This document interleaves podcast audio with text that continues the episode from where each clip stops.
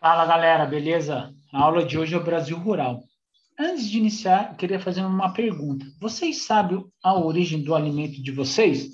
Aquele alimento bonito que está na mesa aí da casa de cada um? Turma, a ori... ele se inicia com o desmatamento de uma área natural. Então, para os agricultores atender essa demanda da produção de alimentos, tanto numa escala global como numa escala local, tem que abrir novas frentes agrícolas. Abrindo essas frentes agrícolas, está se remete ao desmatamento, fazer essa supressão vegetal. Tudo bem? Então, tendo essas novas frentes agrícolas e tendo esse desmatamento, aonde que eles vão torná-las agricultáveis. E parte dessa produção depois da colheita, né, pode ir direto, ser transportado direto, numa forma in natura, para os supermercados, os hipermercados, ou parte dessa produção pode ir para uma indústria onde que pode compor alguns subprodutos. Aí sim, dessas indústrias ser direcionadas para o supermercado e do supermercado para o consumidor final, que somos nós. Então, é esse que é o ciclo por detrás da origem do nosso alimento. Por isso que eu, sempre falo, é importante da gente saber da origem, priorizar os alimentos orgânicos ou aqueles alimentos que vêm da agricultura familiar, pois o desmatamento ele vai ser menor do que a gente consumir um produto do agronegócio. Beleza? Agora sim a gente vai conhecer um pouquinho desse celeiro mundial que é conhecido Brasil, né, por alimentar o mundo. Tudo bem? É, o, agronegócio, o agro brasileiro, pessoal, ele representa 23% do PIB, do PIB. Então, tudo que é gerado de riqueza, 23% vem do agronegócio, beleza? É isso que, que mostra no gráfico dos principais produtos aí agrícolas e de proteína animal, que é a bovina. Então, a soja, é, o boi e o açúcar. Então, o Brasil ele tem esse reconhecimento aí no mercado internacional como um dos maiores produtores do mundo. É um dos gêneros, fora que tem outros aí também, que a gente pode citar, como o milho também.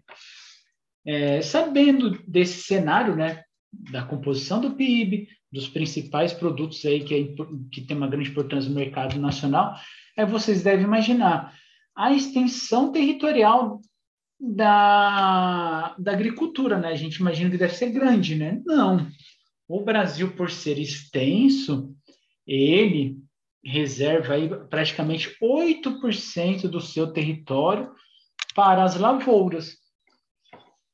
Tudo bem? Então, por ser ter uma extensão do, perdão, o Brasil ser extenso territorialmente, não quer dizer que esse 8% é pouco. Ele é muito comparado com os outros países aí. Esta imagem, galera, ele mostra os principais gêneros, é, gêneros aí agrícolas do setor, do, do setor primário, que é voltado para exportação. Então, podemos perceber que, que os produtos é, hortícolas e de alimentos, né, porque a imagem cortou um pouquinho aqui, juntando essas duas porcentagens, dá mais ou menos quase 30%. Então, os alimentos, ele representa uma parcela significativa na exportação do Brasil, além de outros é, é, gêneros que estão vinculados ao campo, que eu nem citei agora, né? Eu posso falar do que? É, da celulose, da extração da madeira, é, da produção têxtil, que é o algodão, e assim entre outros. Beleza? Apesar do Brasil é, de sua dimensão continental, como eu comentei, é um país com médio aproveitamento agrícola. Por que disso daí? Tem vários, é, tem vários elementos aí que impedem do seu crescimento, da sua expansão. Entre eles está relacionada às áreas que são inviáveis para a agricultura, outras são os relevos, né, que são de terrenos acidentados, o clima, que não vai, não vai favorecer o desenvolvimento de alguns gêneros agrícolas, e o processo de urbanização. Então, são esses elementos que dificultam a extensão territorial da agricultura aqui no Brasil, que impedem um pouco aí.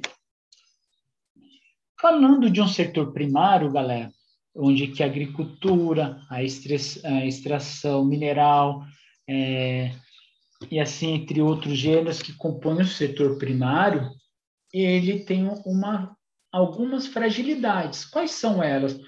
O principal, o que o país que tem a base da sua economia no setor primário, ele está suscetível à crise devido a essa flutuação do valor das suas commodities. Então, se o valor está baixo, isso vai afetar diretamente na sua economia, pois a sua base está voltada para o setor primário. Os outros elementos são, por, falando da agricultura, ele depende muito das condições naturais, como climáticas, né? Aí estamos falando do calor e da umidade.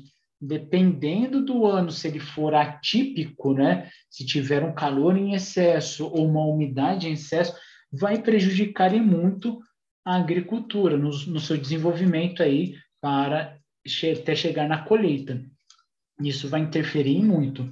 O outro nessas questões aí dos, das pragas, né?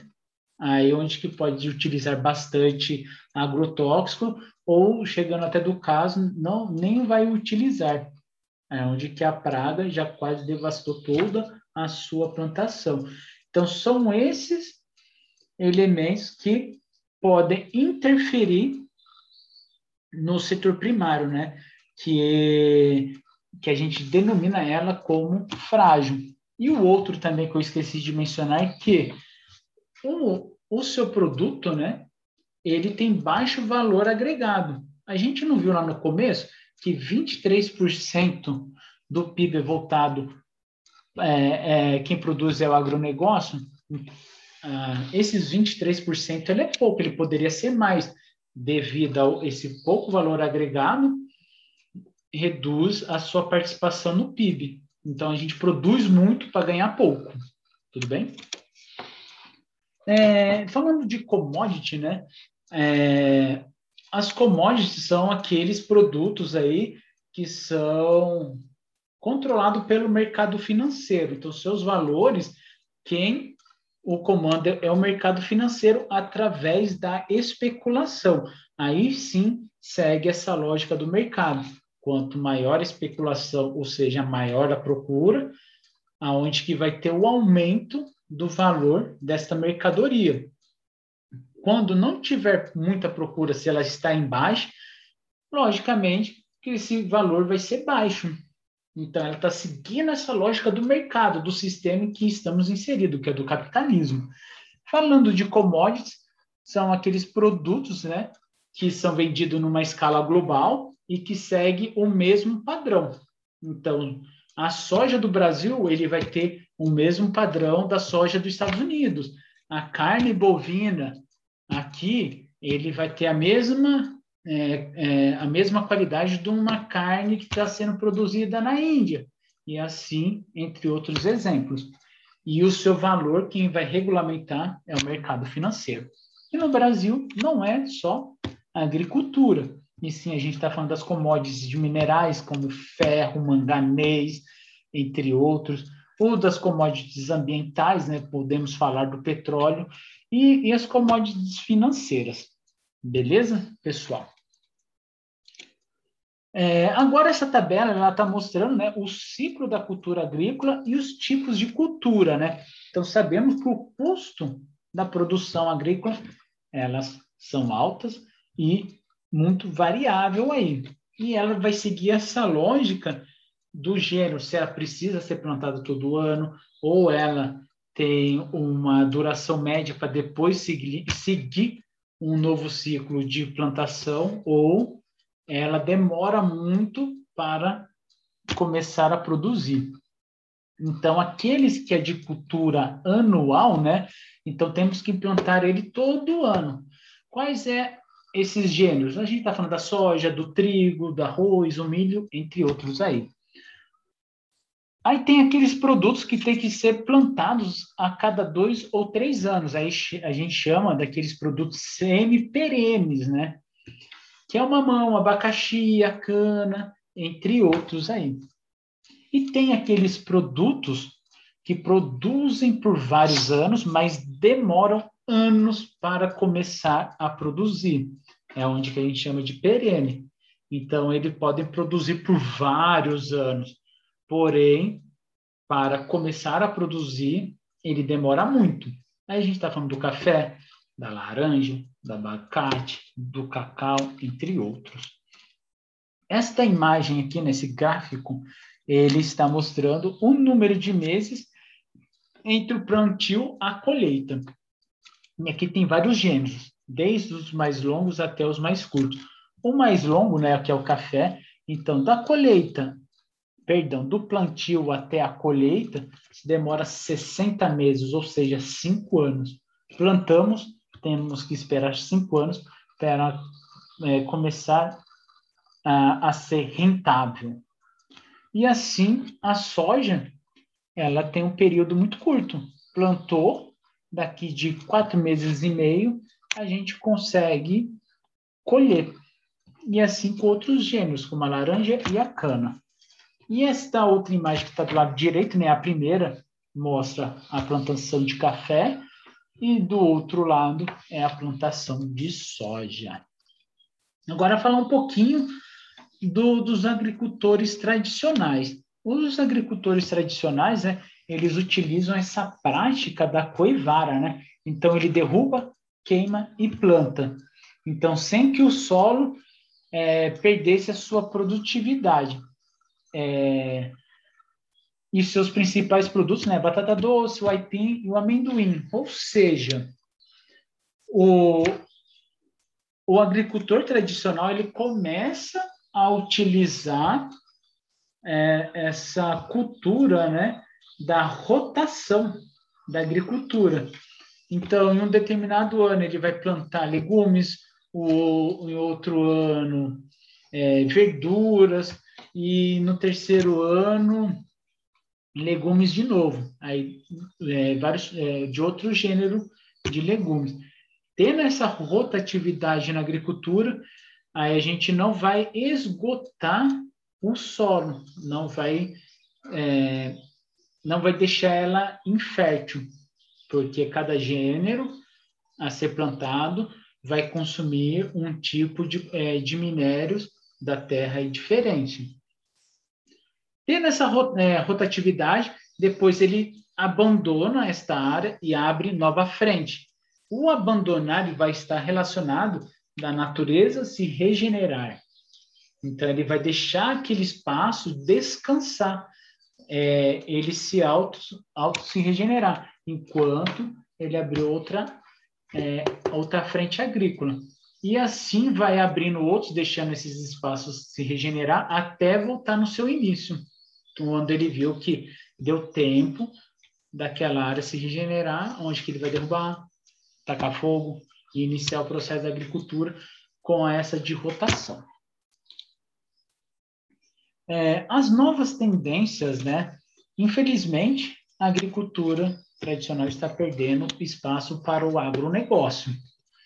É, um exemplo né, é do Mato Grosso, né? Os índios dos Parecis, eles estão adotando essa prática aí da plantação da soja em larga escala, em que a sua produção está voltada para o mercado exterior, ou seja, então ele está produzindo uma commodity. Então ele está perdendo a sua origem, né?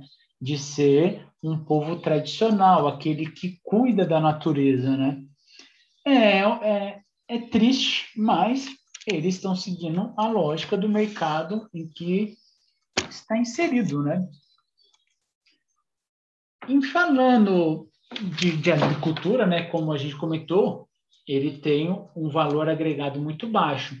Para os produtores terem lucro, ele vai vai ser plantado em larga escala para ser economicamente rentável.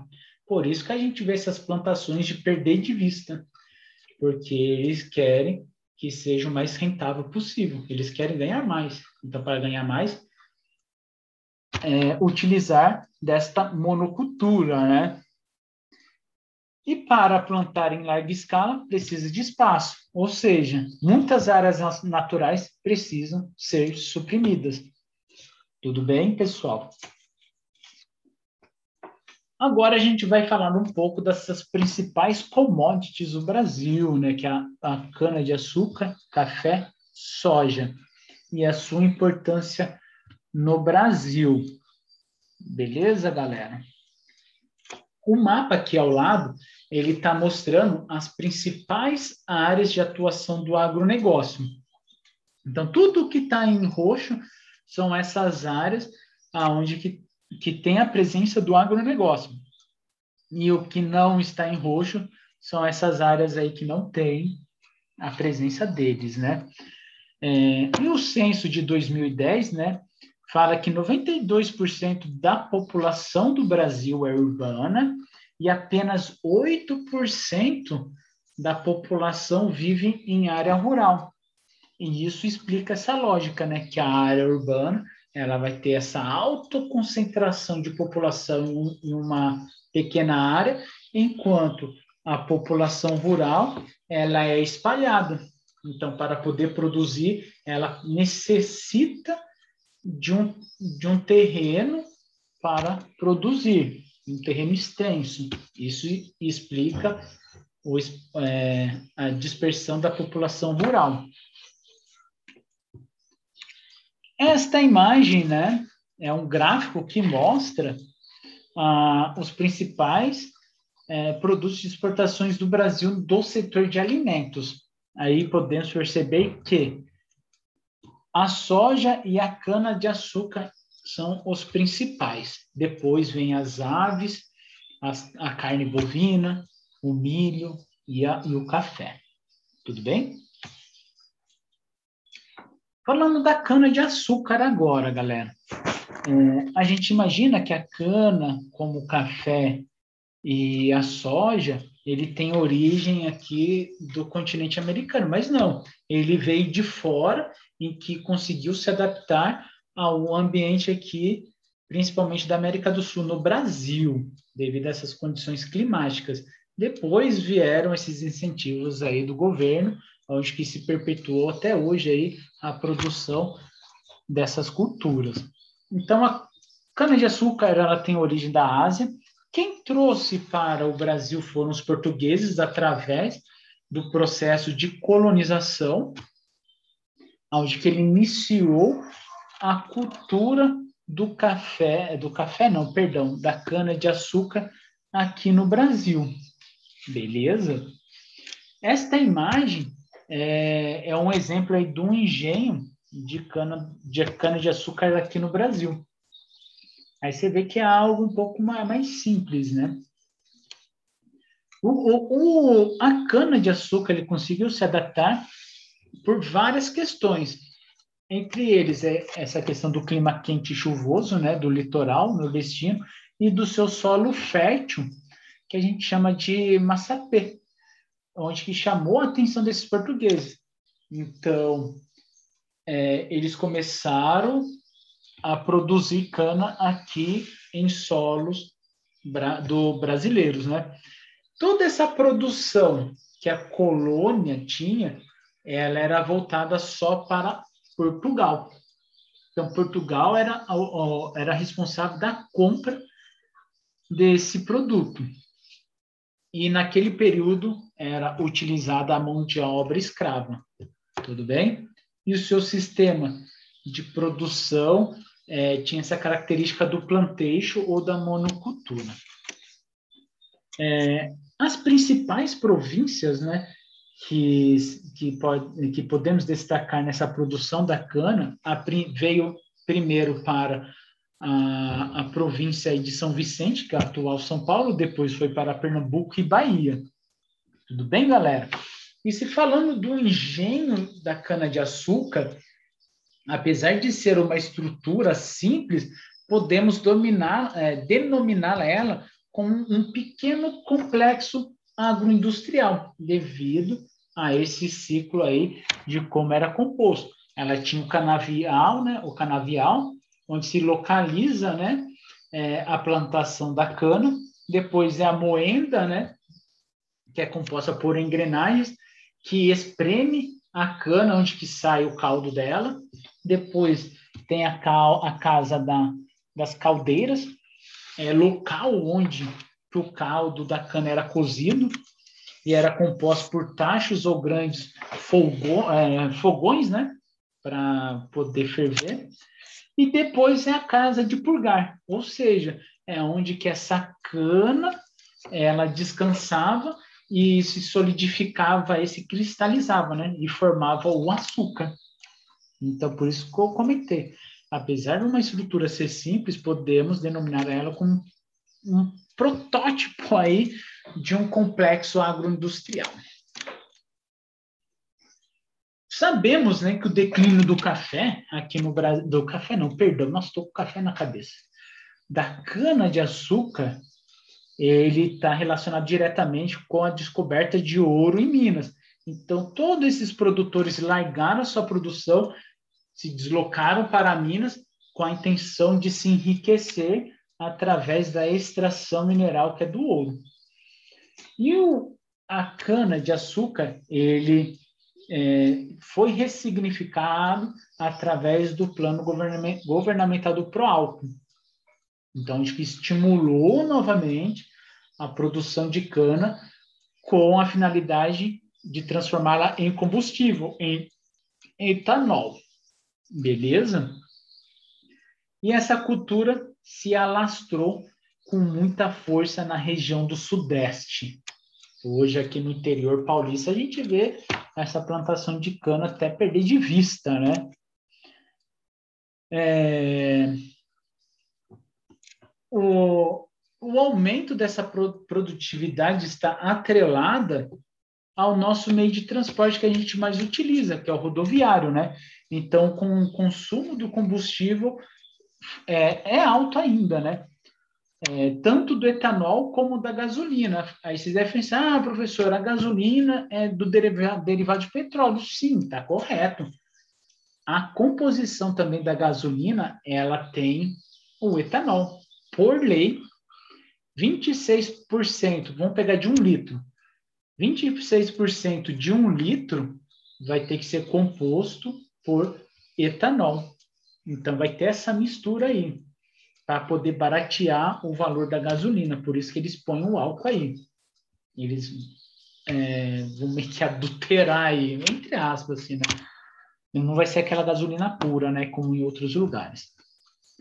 E isso impulsionou o desenvolvimento da tecnologia da cana aí nessa região.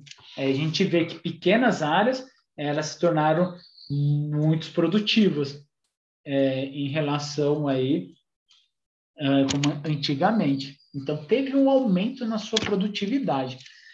E esta imagem mostra os principais usos de derivados da cana de açúcar. Aí está falando do bagaço, é, do, do álcool, do açúcar, entre outros aí. E a cana de açúcar, galera, ele segue dois ciclos aí de colheita, mas é, eles não se coincidem. Então, vai ter um ciclo em específico no Sudeste e um ciclo específico no Norte e no Nordeste. É isso que está mostrando esta imagem ao lado. O ciclo da cana do, do, do Sudeste, né, ou do Centro-Sul, ele vai de abril até novembro. E do Norte e Nordeste, ele vai de outubro até abril. Então, o Brasil ele tem dois períodos aí de colheita no ano, onde que eles falam que é a safra e a safrinha, beleza? Então, isso mostra que o Brasil ele poderia ser autossuficiente em combustíveis e energia sem depender do petróleo. Beleza? E essa cultura, né, ela move uma estrutura tudo por detrás, o que o depende. Entre eles aí, dessas estruturas que são movidas pela produção da cana, é o meio de transporte. Quem vai transportar a cana até as indústrias? Vai ser, ah, vai, vai ser esse sistema rodoviário, né? São os caminhões. E quem vai é, pro, é, extrair o melaço ou transformar a cana em álcool são as indústrias. E quem vai produzir a indústria, quem vai compor ali, quem vai desenvolver esses maquinários? Aí sim entra essa questão da tecnologia. Por isso que a gente falou que é, teve um avanço também na tecnologia, não só na construção de maquinários, e sim também nas, na, nas pesquisas, é, no conhecimento do ambiente, para aumentar cada vez mais sua produtividade em um pequeno espaço. Beleza? E assim, entre outros exemplos aí que a gente pode dar de uma cadeia que está amarrada aí com o ciclo da cana. O próximo é o café. Então, café é outro produto aí que tem a origem lá da Arábia. A princípio, ele tinha a finalidade de ser uma planta ornamental devido à sua flor e seu fruto, né? E o ciclo do café, ele ganhou uma força aqui no Brasil devido ao processo de industrialização que estava ocorrendo nos Estados Unidos e na Europa. Então, seu principal mercado do consumidor era essas duas localidades. E foi a partir daí que o Brasil, naquele período, ele se tornou uma potência econômica porque eles exportavam muito. Os Estados Unidos e a Europa compravam muito café. Tudo bem? Aí depois a gente conhece o fim, né? Que foi lá em 1929, com a Grande Depressão. Aí a gente vai ver daqui a pouco. É, o, o café, ele deu certo aqui no Brasil devido a essas áreas acidentadas, né? Que tem essa variação de altitudes e, consequentemente, de amplitude térmica, ou seja, vão pegar a maior temperatura do dia com a menor, e o resultado vai ser essa amplitude, aí pode ser de 5, 10, 15 ou menos. Então, há essa variação de ser alta que favoreceu a produção de cana aqui no Brasil. Não é só essas questões climáticas, mas também o solo. Aí a gente vai ver lá no Noroeste Paulista o solo roxo, na terra roxa. Beleza? É, e essa cultura, ela ocasionou com, com grande força o desmatamento da Mata Atlântica e, e acelerou esse processo de erosão do mares de morro, é aonde que ela estava alocado aí a sua cultura. E com, como eu falei, né, com a descoberta de terras roxas no noroeste de São Paulo e no norte do Paraná, onde teve esse espraiamento dessa cultura. Então, saímos esse eixo do, do, do sul fluminense e do Vale do Paraíba para noroeste paulista e norte do Paraná. E eles estabeleceram esse grande latifúndio. A princípio, né, o café ele utilizou essa mão de obra escrava, depois, com a abolição da escravatura, eles, é, essa mão de obra se tornou assalariada, porém, eles não aproveitaram a mão de obra escrava, né, que era dos africanos. O Brasil ele iniciou esse processo de imigração. Então, vieram muitos imigrantes aqui para o Brasil, principalmente os italianos, os japoneses, os alemães. Tudo bem? Tudo para substituir a mão de obra escrava africana. Por preconceito, esses produtores não utilizaram o que tinha disponível. É, no auge né, da produção do café, foram impulsionados algumas construções aí. Começou a vir investimento para essas áreas aí da cultura do café. Quais eram esses investimentos? Investimentos né, nas infraestruturas. A gente está falando de ferrovias, de portos, de eletricidade, é, a composição ali de alguns, alguns núcleos urbanos, né, começou a se desenvolver o mercado interno e assim entre outros aí. E então, com esses investimentos vindo do café, a, por isso que a região do Sudeste eh, ele estava estruturado para iniciar esse processo de industrialização, devido a essas principais infraestruturas, galera. Por isso que hoje tem, ainda tem esse reflexo. Sudeste, o centro-sul, né? É, ele é altamente industrializado.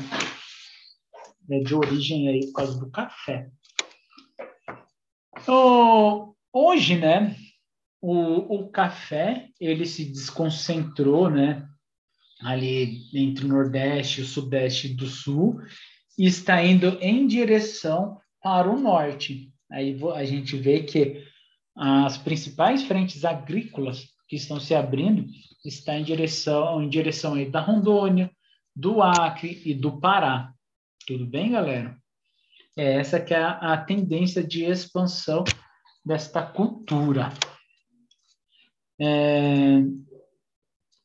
E a gente sabe que o café ele evoluiu muito aí conforme os anos. Então conseguimos produzir mas em uma pouca área plantada. Então, a gente está falando de eficiência na sua produção. Em poucas áreas, conseguimos colher mais. Então, a gente está falando da eficiência na sua produção aí. E, e aí também conseguimos diversificar o café. Então, são várias adaptações que o café ele é, é, é, foram surgindo aqui no, no, nosso território, foram se adaptando. Beleza? Aí a gente tem esse café amarelo, café vermelho, assim, entre outros aí. Agora, o nome do café eu não sei, eu peço até desculpa aí. Eu posso procurar, depois é, falar para vocês em aula. Esse gráfico em cima, né, de barras com a linha, está mostrando essa eficiência na produção do café, né?